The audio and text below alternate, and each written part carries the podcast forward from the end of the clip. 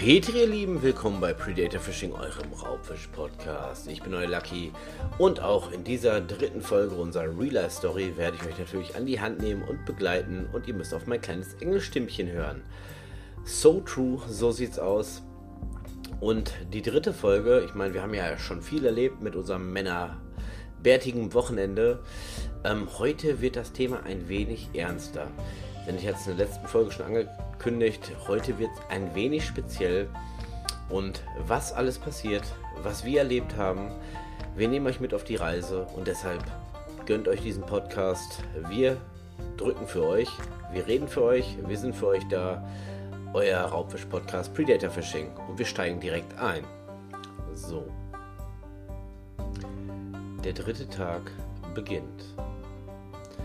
Es war ein sagen wir mal, dezent feuchtes Lüftchen draußen. Ich will jetzt nicht sagen, dass es tierisch geregnet hat, aber es war schon dezent feucht. Wir haben uns einen Wecker gestellt, ihn am heutigen Tage gehört, sogar mehr noch. Ich bin, glaube ich, eine halbe Stunde bevor der Wecker in die Ekstase gegangen ist, aufgewacht, habe meinen Kumpel geweckt, hatte keine Beule mehr im Kopf und wir wollten diesen Tag, diesen letzten Tag auf unserem Männerangeltrip genießen. Also habe ich ihn geweckt, direkt Kaffee gekocht und Attacke und ich hatte Großes vor. Ich wollte ihn entführen, ich wollte ihn mitnehmen auf eine Reise meiner Vergangenheit. Und ich möchte euch auch mitnehmen auf eine Reise meiner Vergangenheit und deshalb ist dieser dritte Part für mich etwas ganz Spezielles.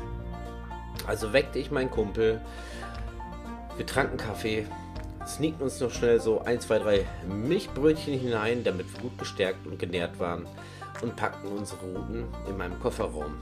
Wir fuhren ungefähr 17 Kilometer bis zu dem Hafen Den Helder in Nordholland und ich habe ihn, er wusste vorher selber nichts davon, überrascht mit einer kleinen Tour auf die Insel Texel hinüber.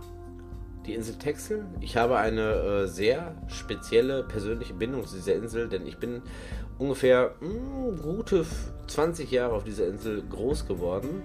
Meine Familie hatte da oder hat immer noch, auch zum jetzigen Zeitpunkt, seit über 50 Jahren einen Wohnwagen auf der Insel Texel stehen.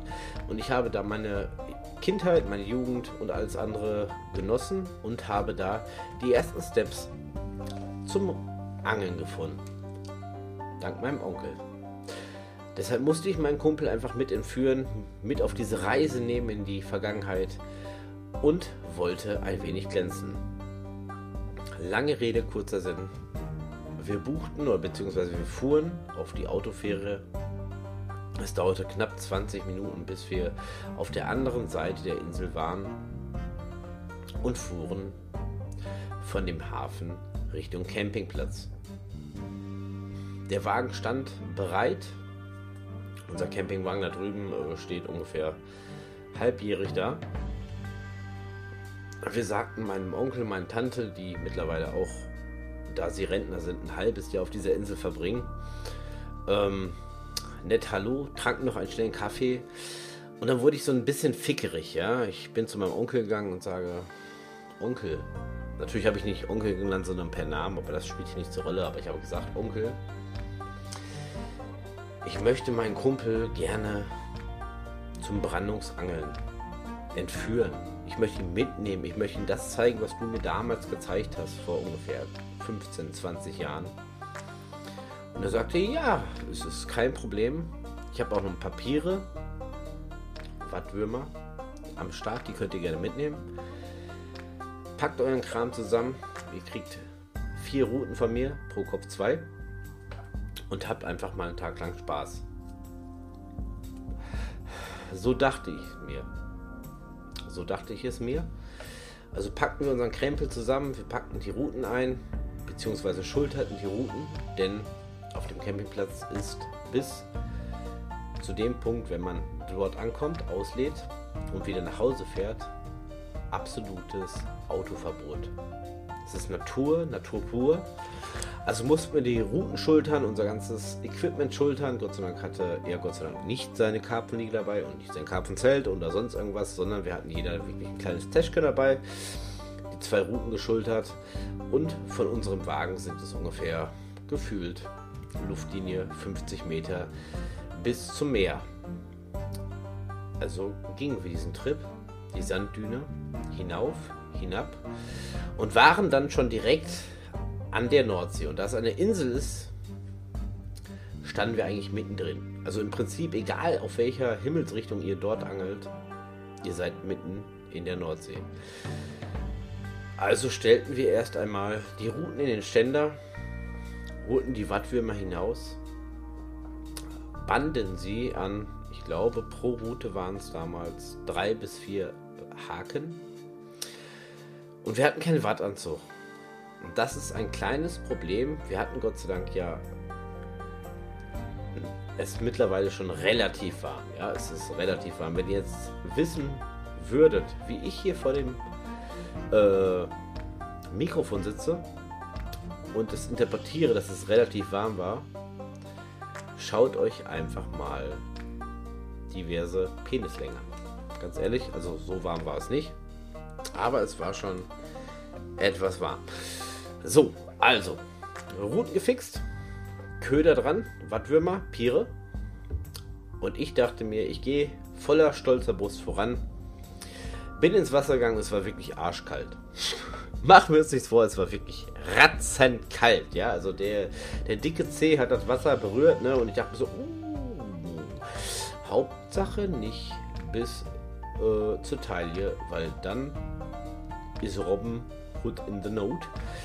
Dann äh, hilft nichts mehr, aber wir mussten da durch. Ich musste da durch, ich musste meinem Mann stehen und das habe ich getan. Rein, ein Schritt, zwei Schritte wieder raus, drei Schritte wieder rein. So langsam pirschte ich mich in äh, unmittelbarer Nähe des Strandes, ein paar Meter hinein in die Nordsee. Und es war wirklich bitterkalt. Also tut mir gefallen, gebt ein äh, Däumchen hoch für diesen Podcast, für diese Folge, denn ich bin über meinen eigenen Schatten gesprungen. Wenn ich springen konnte in diesem Moment, dann wäre ich weit ins Meer hinausgesprungen, aber ich musste wirklich Schritt für Schritt gehen und es wurde kälter und kälter. Der Pinguin hätte eine Jacke angezogen, doch ich musste da durch, denn ich musste vor meinem Kollegen glänzen. Also bin ich hinein in das Meer und äh, gefühlt 100, 150, 200 Meter hineingetapert, nahm die Route auf Anschlag, volle Lotte, ins Meer gedonnert. Die Schnur flog, der Köder flog, alles flog, der ganze Tackle flog und sie ist gelandet. Stolz machte ich den Bügel auf, trug die Route wie ein Soldat sein Schwert oder sein Speer auf der Schulter zurück zum Strand, steckte die Route in den Routenhalter, schaute ihn mit einem vorwurfsvollen Blick an und sagte, jetzt bist du dran.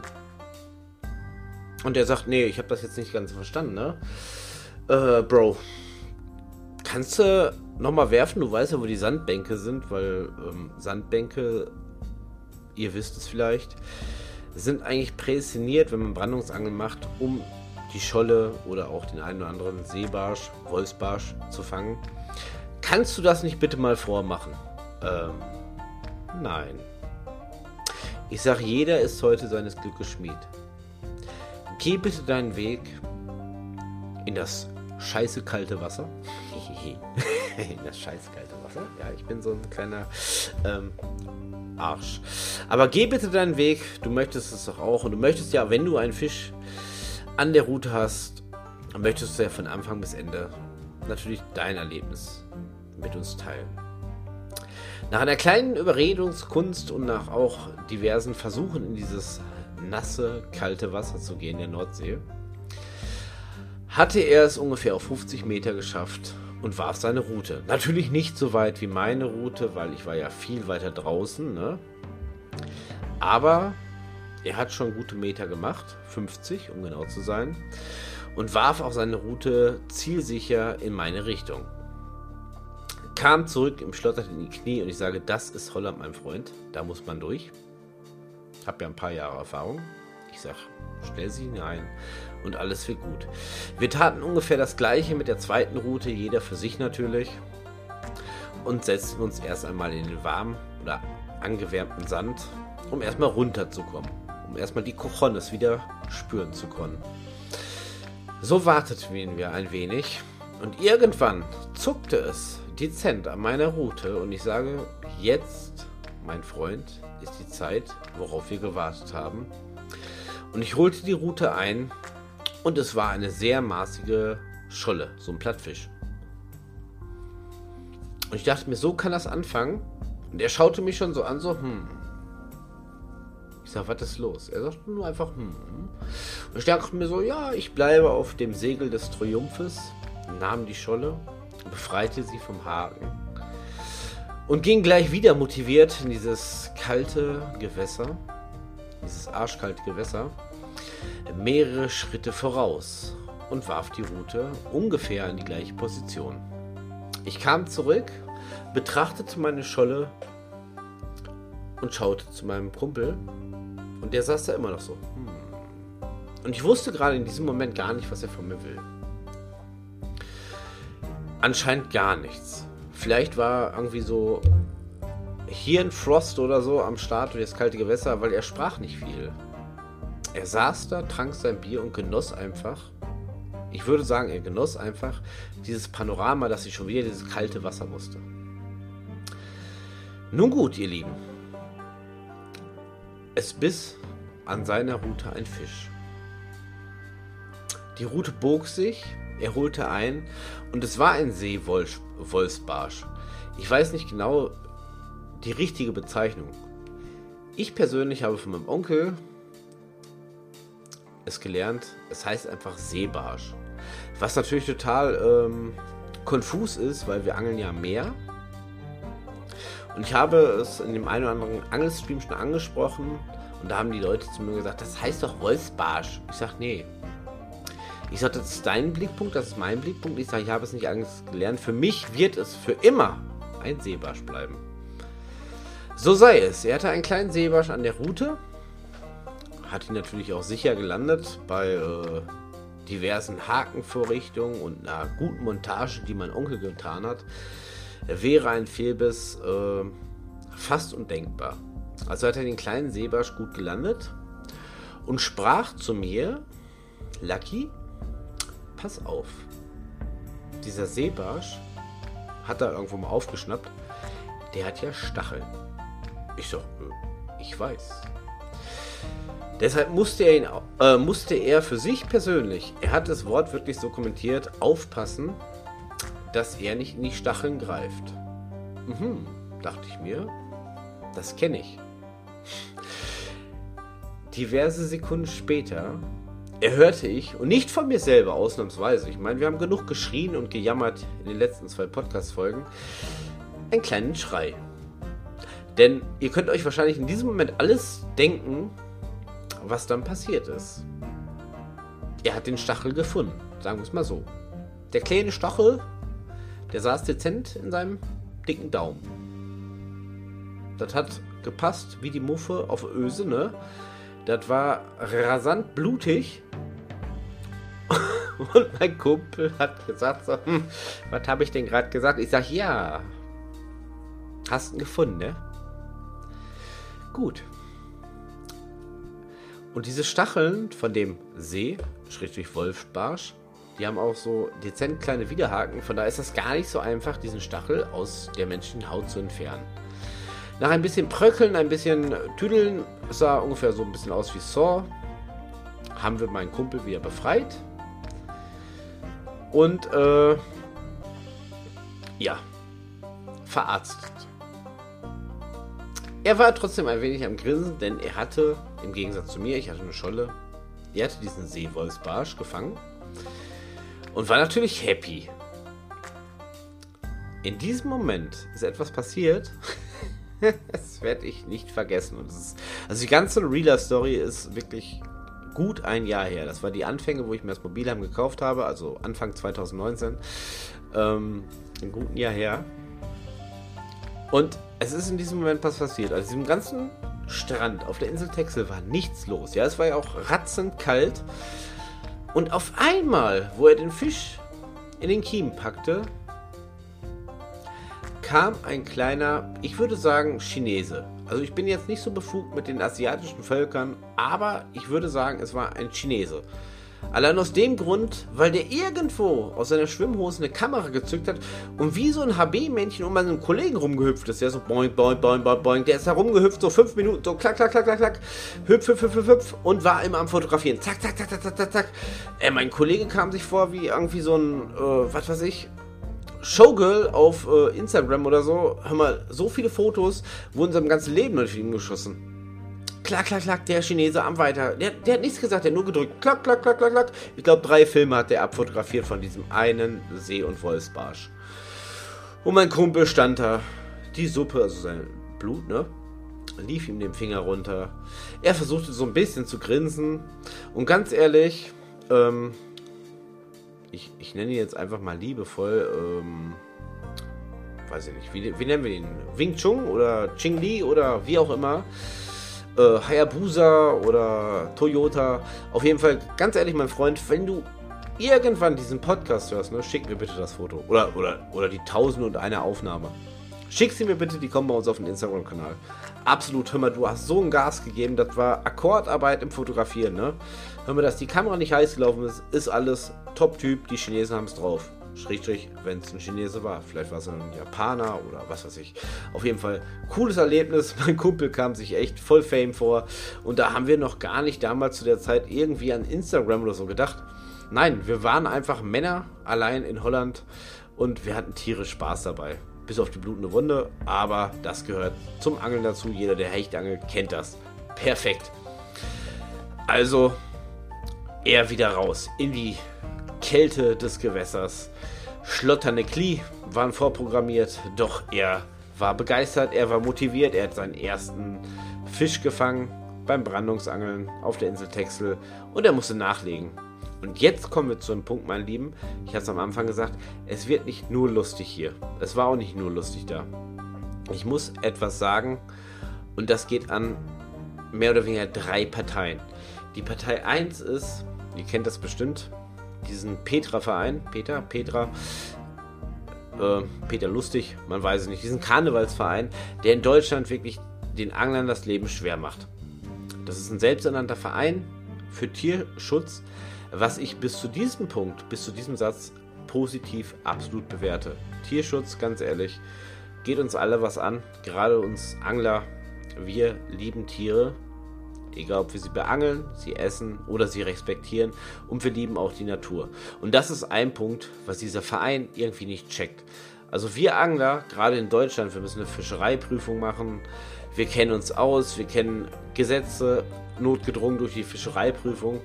Also es gibt, glaube ich, kaum einen Angler, einen geprüften Angler, der die Natur und den Fisch als Tier nicht respektiert. Und das checken die einfach nicht.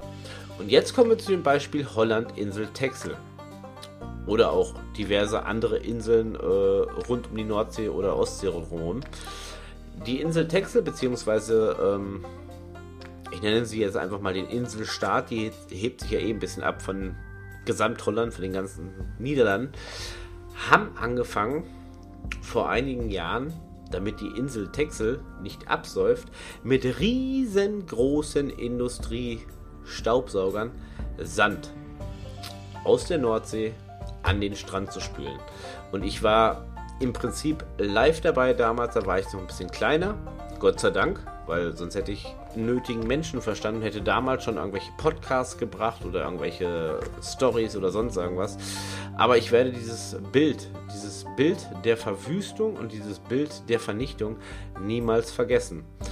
Ihr stellt euch bildlich bitte vor, die haben zig Tonnen Sand aus dem Meer mit riesengroßen Staubsaugern an die Insel gespült.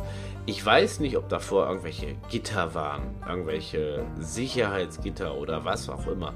Ich weiß nur, dass es ungefähr ein Jahr für uns nicht möglich war, an den Strand zu gehen, ohne das menschliche Kotzen zu kriegen, ohne Aggression zu kriegen, gerade als Angler, weil wir Angler respektieren die Natur. Und was da passiert ist, das ist nicht lustig. Weil ich möchte nicht wissen, wie viele Tausende von Fischen, Robben, Quallen, egal was im Meer lebt, durch diesen Staubsauger angesaugt wurden und elendig verreckt sind. Ähm, und teilweise einfach nur noch auf Berge, weil solche Massen waren, an dem Sandstrand aufgetürmt wurden und keine Ahnung, gehofft wurden, dass durch die Möwen oder sonst irgendwas einfach äh, die Kadaver gefressen werden. Ich weiß es nicht, es war bestialisch. Es war nicht nur ein bestialischer Geruch, es war äh, ein bestialischer Anblick. Und da frage ich mich als Mensch, und da geht jetzt mal wirklich mal eine Message raus an diese tolle Tierschutzorganisation. Ganz ehrlich, ihr macht so einen Druck auf äh, unsere Angelhöfe hier in Deutschland, von wegen Wettangeln und sonst irgendwas, wofür manche ähm, Forellenhofbesitzer gar nichts können. Das findet, wenn es stattfindet, ohne deren Wissen statt. Die geben sich Mühe, alles sauber zu halten, die Fische artgerecht zu halten, artgerecht zu besetzen. Egal, P, P ist ja auch egal. Und ganz ehrlich, in anderen Ländern, da werden tonnenweise Meerestiere geopfert, damit ein bisschen mehr Sand am Strand ist.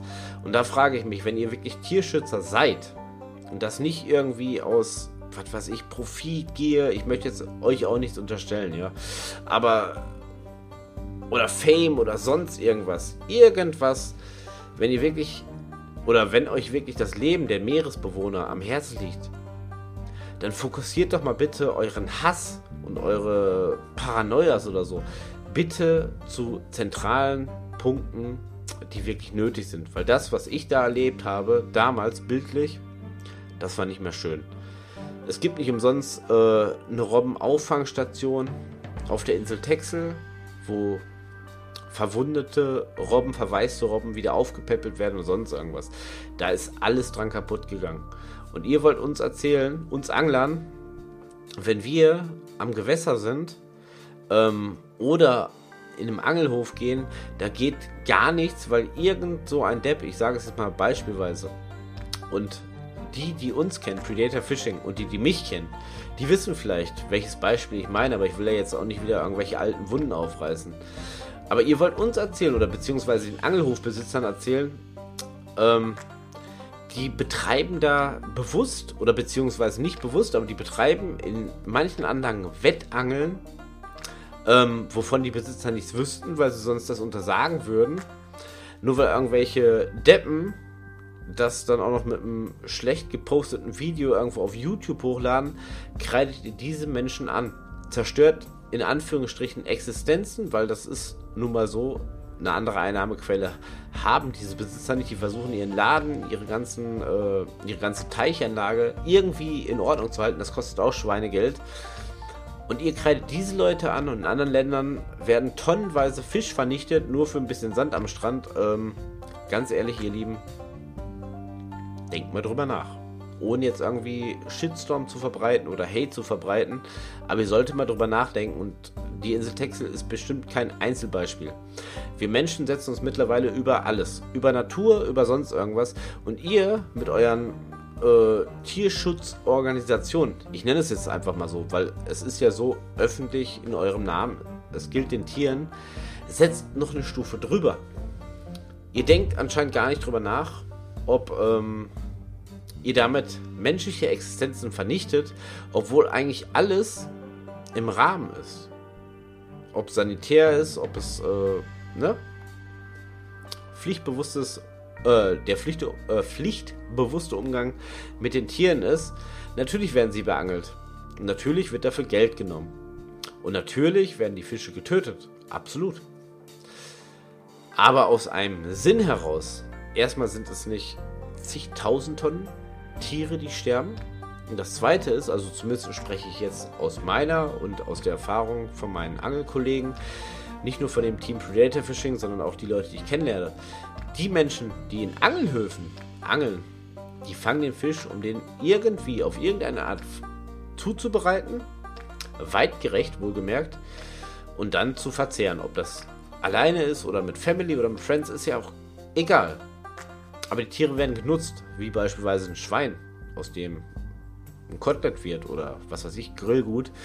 Ähm, wir töten ja die Fische nicht aus Spaß.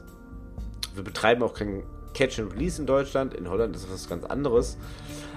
Aber drüber nachzudenken, was die Industrie macht, wie jetzt Beispiel bei dem besagten Beispiel bei der Insel Texel, und da mal nachzuhaken, ob das alles so sein muss, ob, oder ob es vielleicht äh, bessere Initiativen gibt. Das kommt euch nicht in den Sinn, ne? Mal so.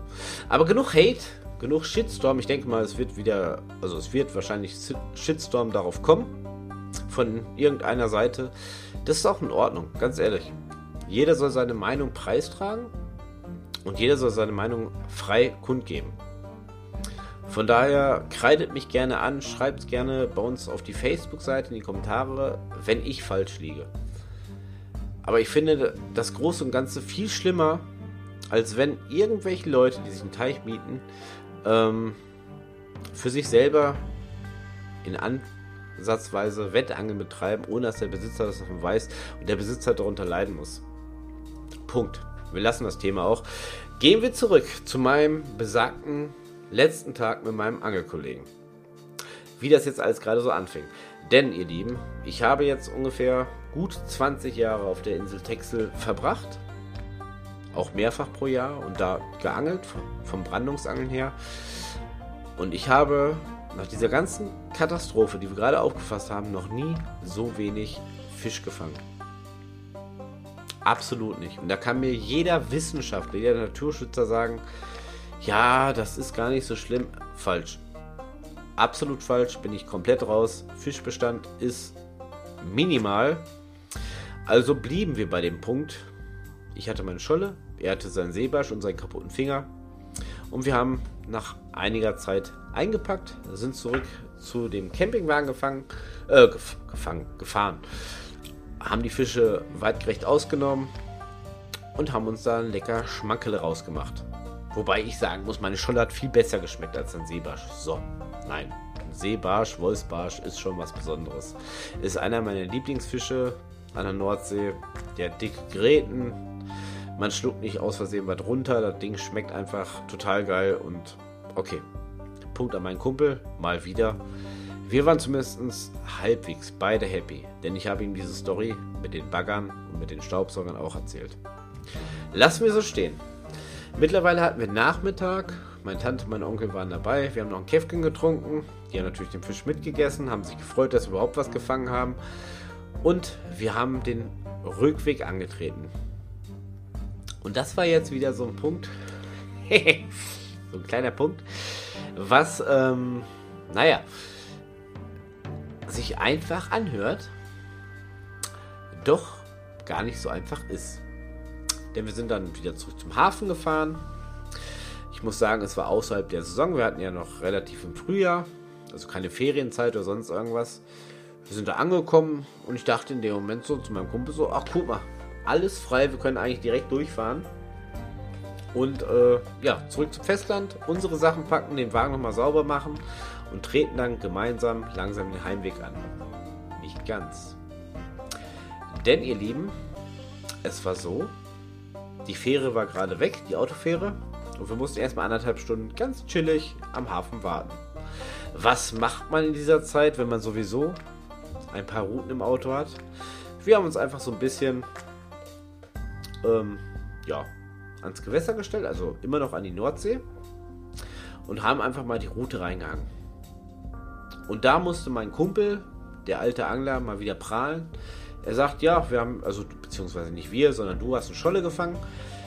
Die fängt man auch anders. Ich sage, womit fängt man die denn? Ja, man kann die natürlich, es ist auch eine Art Raubfisch.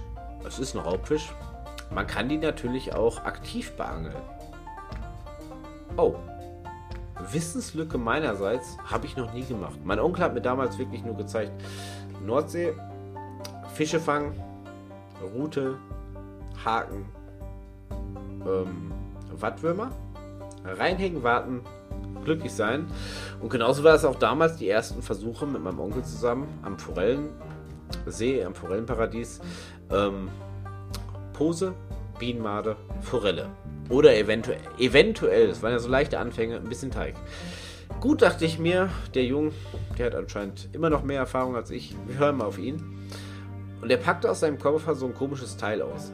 Ich weiß bis jetzt nicht genau, wie es heißt. Er sagte dazu Löffel. Ich weiß nicht, ob das der richtige Begriff ist. Zumindest band er das daran und Wurf, Überwurf, Überwurf. 3, 4, 5, 6, 7 Würfe. Tat er damit an der Nordsee und ähm, ja, auch er hat, hat eine Scholle gefangen.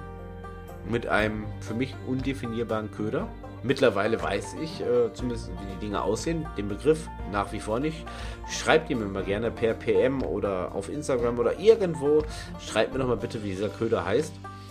Denn ähm, er hatte recht. Also dieser Köder, der treibt über den Boden, wirbelt auch ein bisschen Staub auf, macht die äh, Plattfische wohl ganz verrückt und die beißen. Und es hat gebissen und ja, es stand mal wieder 2 zu 1.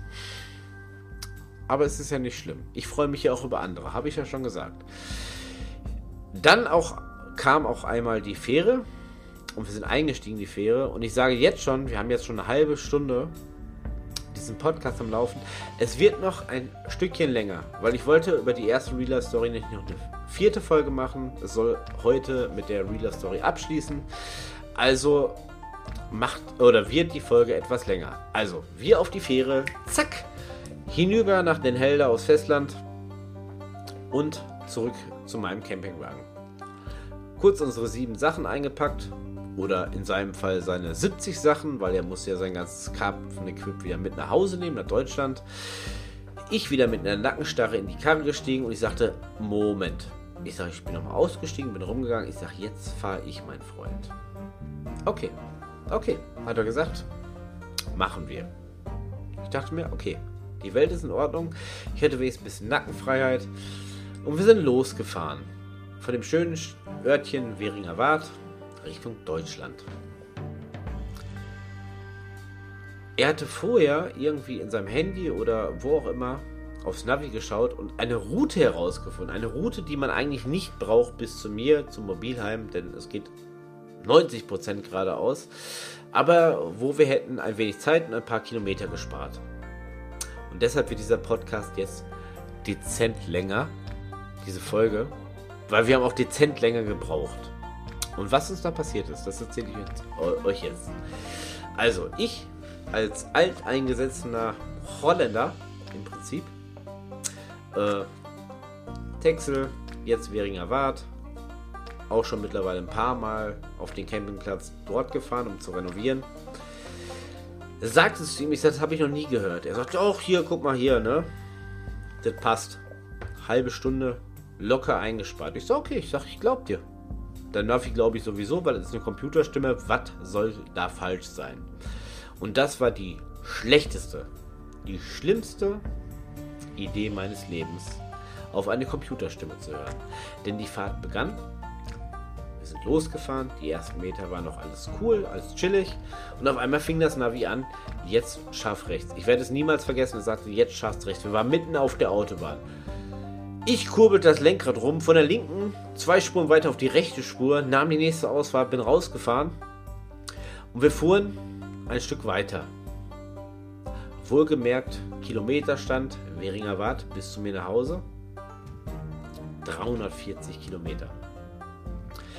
Also fuhren wir dem Navi nach, wir sind also nach wenigen Kilometern von der Autobahn runter und das Navi sagte zu uns wortwörtlich dem Straßenverlauf 10 Kilometer folgen.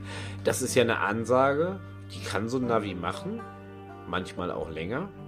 In unserem Fall nein. Denn wir folgten der Strecke, was das Navi gesagt hatte, und nach ungefähr zwei Kilometern standen wir vor einem rot schimmernden Schild mit der Aufschrift Route End. Mehr war nicht. Dahinter war die Straße weg. Ich weiß nicht, was damit passiert ist. Sie war einfach weg. Die Straße war weg, wir standen vor dem Schild. Ich guckte ihn an, er guckte mich an, so. Hm. So ähnlich wie mit dem Stachel und dem See- und Wolfsbarsch. Oder mit meiner Schulle. Hm. Es ging nicht weiter. Es war Feldweg. Also noch nicht mal Weg, es war Feld. Da war nichts. Wir sind also ins Nichts gefahren. Gut, dachte ich mir. So ein Navi, das ist ja auch nur Mensch, beziehungsweise Computer. Kann sich ja mal vertun. Und wir sind ein Stück zurückgefahren. Und Männer, ihr kennt das, wir Männer, wir verfahren uns nicht. Wir grenzen das Ziel ein. Also bin ich blind links weitergefahren. Zwei, drei Kilometer. Wir sind angehalten, haben das Navi neu eingestellt, gleiche Strecke bis zu uns nach Hause, nach NRW. Und das Navi tickerte los und sagte, ja, fahr dahin, fahr dahin, fahr dahin. Habe ich getan. Nach ungeschriebenen 20 Minuten standen wir an dem gleichen Schild. Root End schimmerte uns in Knallrot mittlerweile entgegen. In diesem Moment schaute ich meinen Kumpel an und ich sagte mir so, mm, ja, tut es Not? Er schaute mich an so, hm, ja, scheiße gelaufen, ne? Ich denke mir so, ja. Ich sag, dein Navi, dein Weg, nein. Aber wir wären ja keine Männer, wenn wir uns Fehler eingestehen würden. Das machen Männer nicht. Das, das funktioniert nicht. Also sind wir nicht die normale Strecke, wo wir jetzt bestimmt schon nach dieser Zeit ungefähr in Amsterdam gewesen wären. Also die Standardstrecke zurückgefahren, wofür ich heutzutage überhaupt kein Navi mehr brauche, denn es geht wirklich fast nur geradeaus. Also haben wir es auf ein neues versucht. Navi aus, Navi an, Navi aus, Navi an, Navi aus, Navi an. Weitergefahren. Die Welt war in Ordnung. Wir sahen die nächsten Minuten kein schimmerndes rotes Schild mehr mit Root End.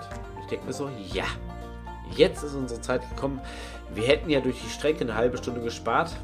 Also war es nicht unbedingt eine verlorene Zeit. Es war definitiv mal ein neues Erlebnis, Holland kennenzulernen, aber nichts verloren, weil wir hätten ja bis zum Ziel eine halbe Stunde gut gemacht. Also fuhren wir weiter. Never ending story. Denn, ihr Lieben, ihr werdet es kaum glauben, was dann passiert ist. Ich sah meine Autobahn Richtung Amsterdam in der Ferne blitzen. Das Navi wollte nach rechts. Und wir sind ungelogen, und ich bin heute davon noch fest überzeugt, wir sind ungelogen acht Kilometer lang auf einem Fahrradweg gefahren. Auf einem Fahrradweg. Es war keine Straße, es war zwar geteert, aber es war ein Fahrradweg. Und wäre uns in diesen acht Kilometern, wenn Gott es gewollt hätte, irgendwer entgegengekommen, würden wir heute noch da stehen. Denn es ging weder vor noch zurück. Links neben uns ein kleiner Polder, rechts neben uns ein kleiner Polder. Wir ungefähr zu beiden Türenseiten von dem Auto gefühlt 15 cm Platz. Die Schweißperle auf meiner Stirn, ich musste ja unbedingt fahren. Und wir sind da lang gefahren. Denn zurück ging es nicht mehr. Nach links und rechts auch nicht. Acht Kilometer über diesen besagten, meines Erachtens, Fahrradweg geballert. Und damit sollte es nicht zu Ende gewesen sein. Die Adventure Tour ging weiter. Wir haben mittlerweile mehr Zeit im Auto verbracht als in den drei Tagen beim Angeln. Die Adventure Tour ging weiter, denn das nächste oder der nächste Knotenpunkt, wo unser Navi uns hinleiten wollte, war als Geisterfahrer auf die Autobahn. Gott sei Dank haben wir uns 10 Meter, bevor wir die falsche Auffahrt genommen haben, selber gemerkt, sind geradeaus gefahren. Das Navi war komplett konfus. Es hat gesagt, links, rechts, oben, unten, Mitte zur Titte, zum Sack, zack, zack. Und in diesem Moment habe ich das Navi ausgemacht. Wir waren mittlerweile gut zweieinhalb, drei Stunden unterwegs und waren immer noch in Holland. Nächsten Tag musste ich arbeiten, es war wunderschön. Mein Kumpel, leichte Schweißperlen auf der Stirn. Wir sind erstmal nach McDonalds gefahren. Darf man das sagen in einem Podcast? Ohne irgendwie dadurch irgendwie Werbung zu machen? Also habe ich jetzt gerade. Naja gut, Schande über mich, Schande über mein Haupt. Wir sind zu so einem Burgerbrater gefahren und haben uns erstmal gestärkt. Wohlgemerkt nach über drei Stunden. Immer noch in Holland ohne Stau. Hier ist ein Hamburger reingefetzt und ich denke mir so, hm. Meine besagte Autobahn Richtung Amsterdam, wo es dann wirklich nur noch strange geradeaus Richtung Deutschland geht, sah ich nicht mehr. Wir waren mitten im Nirgendwo. Sollten wir es nochmal wagen, das Navigationsgerät anzuschalten? Ja, nein, vielleicht. Bitte kreuz an. Mein Kollege war mittlerweile auch nicht mehr so happy und sagte, ja, wir müssen jetzt irgendwie da durch, ne? Und weil wir zwei ja Männer auf Männertrip waren, schalteten wir das Gerät wieder ein, wechselten die Sprachsteuerung vom weiblich auf männlich und siehe da, Und das ist jetzt nichts, wo ich irgendeine Frau angreifen möchte. Aber siehe da, es hat funktioniert wie eine Feder. Wir wurden geleitet von Straße zu Straße, von Landstraße auf die Autobahn, von Autobahn auf die Landstraße. Irgendwie kamen wir zur Grenze. Und wir hätten uns fast in den Arm genommen. Nach mittlerweile guten fünf Stunden in Holland. Wir behalten uns im Hinterkopf, wir haben 340 Kilometer für die ganze Strecke. Eigentlich vom Campingplatz bis zu mir nach Hause. Fünf Stunden schon knapp in Holland verbracht. War schon hart. Aber die Grenze war in Sicht. Irgendwo stand da Welcome in Deutschland oder so. In so einer anderen Sprache. Ich glaube Niederländisch. Ein Kilometer. Geradeaus. Betz. Da durchgefetzt. Und dann sind die Autobahnen offen. Ich trat aufs Gas und gab ordentlich Gummi. Denn irgendwann muss man ja auch mal zu Hause ankommen. Und das ist dieser Punkt, ihr Lieben.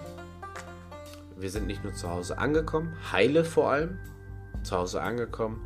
Denn damit beende ich jetzt auch unsere erste Real-Life-Story hier bei Predator Fishing mit dem Angel-Männererlebnis mit meinem Kumpel. Ich danke dir immer noch heute für diese Eindrücke und für die, die kleine dezente Narbe an meinem Kopf. Ich hoffe, ihr hattet richtig Spaß dabei und ihr schaltet beim nächsten Mal wieder ein.